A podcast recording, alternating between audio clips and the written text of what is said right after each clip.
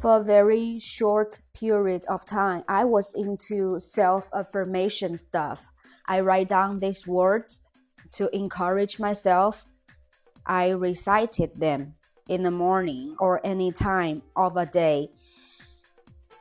I kept doing this, but then every time when I recite them, like sentences like, I'm beautiful, I deserve everything, I am special, I am confident. The more I keep reciting them and tell myself everything that I am supposed to believe in myself, the more I realize that these things I don't have. Actually, when, when I'm telling myself I have them, the reality is that I don't have them. Lack confidence, lack beauty enough, lack money enough, lack talent. That's the elements of my life. That's the elements of many people's life. We try so hard to deny all of these flaws, but keep telling ourselves we have these things when we don't have these things. Self affirmation make people to believe that when you believe you have them, you would have them. When you believe you have this thing lack in your life, later magically you would have them. But that's not true. That's not how things work in the universe, in a society. Nowadays, people love to tell other people and encourage people to tell themselves that you are special. I am special. I'm so special. I'm so valuable. I'm so charming. I am charismatic. You can say this. That's your fault. This type of self-drunk lies make people feel better when they hear it. But later on, the reality deeply inside you know you don't have this. You are not special. You're not beautiful. You don't have six abs. You don't have small waist long legs. You don't have perfect hair. You are so flawed. This self hypothesis created illusion world that make the believers believe that they live in a better world when in contrary people around you, people meet you in your life, deeply inside, they still see your flaws and you know you have all these flaws. How do we define flaw? Flaw is fucking flaw.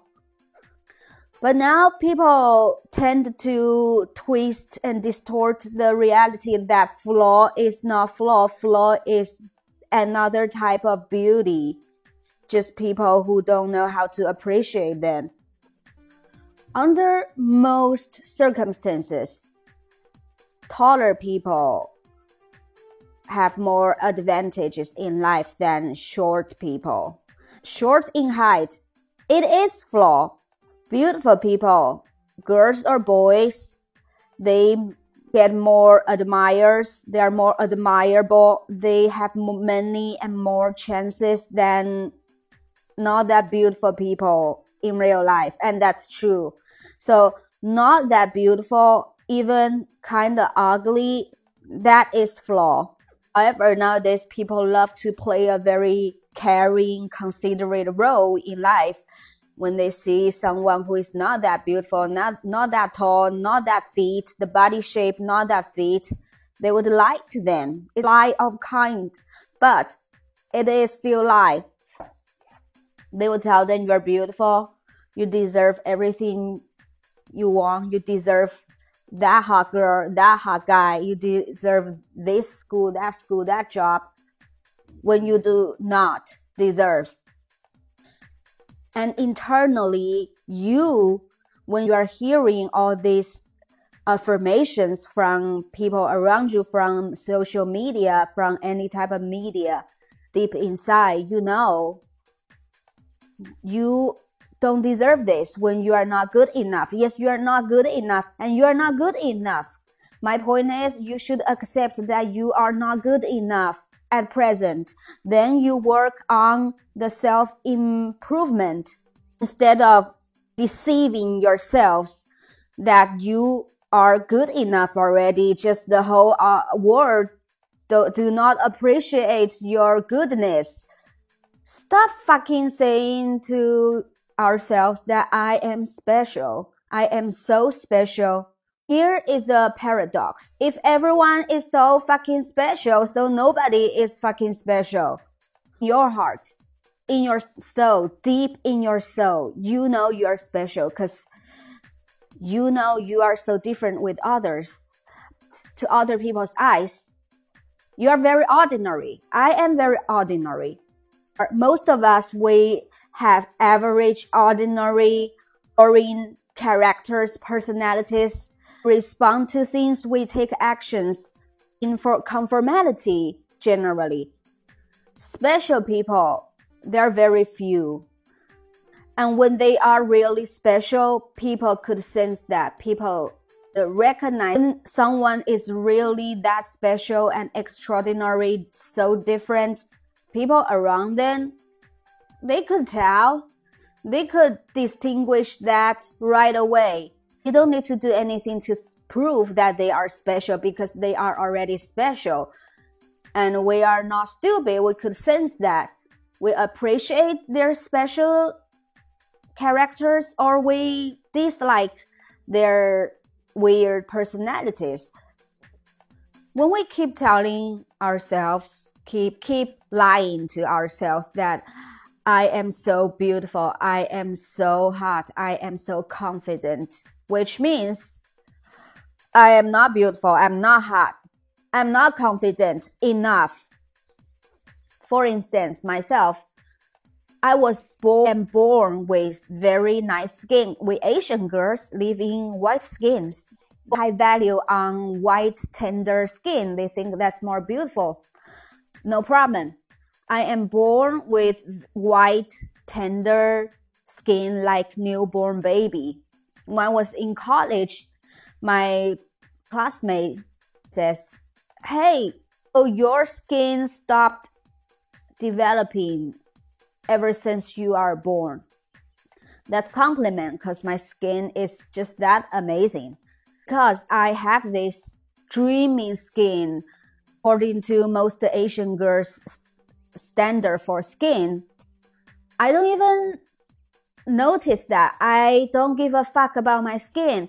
I don't have any expensive skincare products because I don't need it they have the perfect skin according to all these social standards put on skin and i never think about issue of skin in my daily day-to-day life when you already have it you are not aware of it simple like that it's funny and ridiculous that people persuade themselves that for things they don't have that they already have. But the truth is you don't have it. That's why you try so hard to have it. My point here is we need to stop lying to ourselves that we have it all and we deserve it all.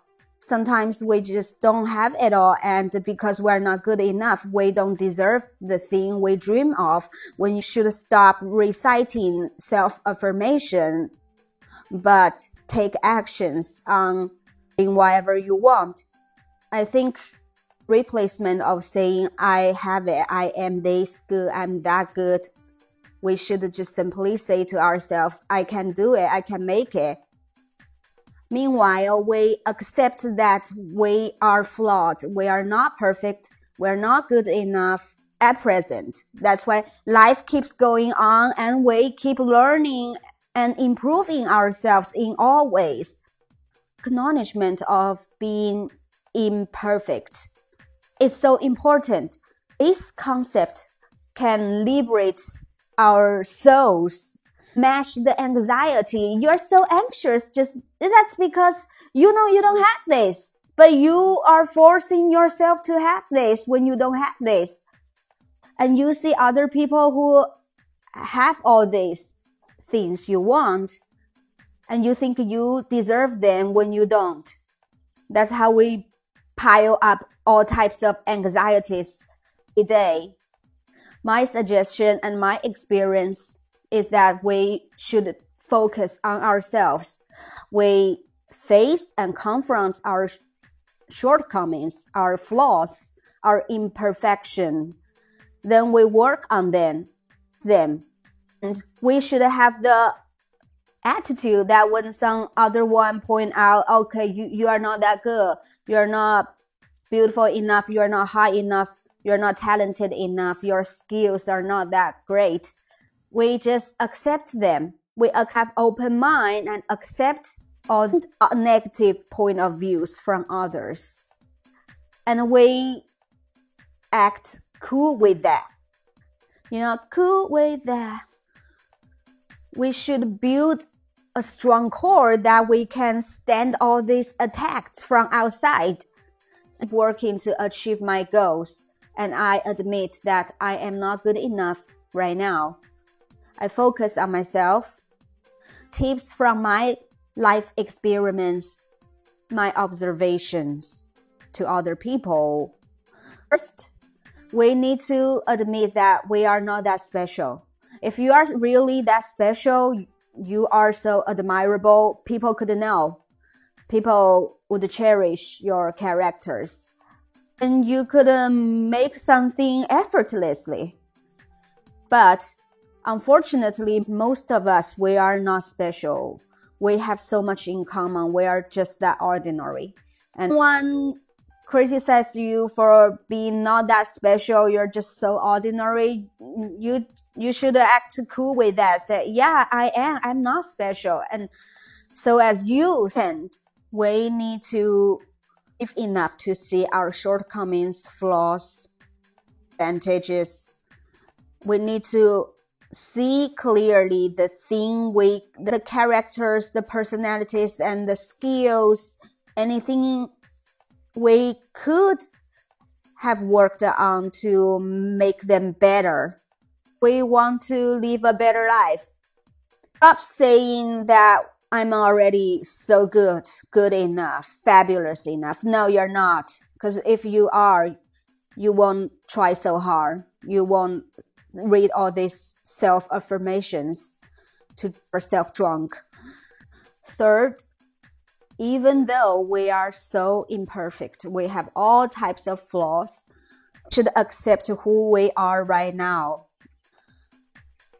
When we accept who we are right now, when we recognize and acknowledge that we are not special, we have space to grow, to develop, then we get the power.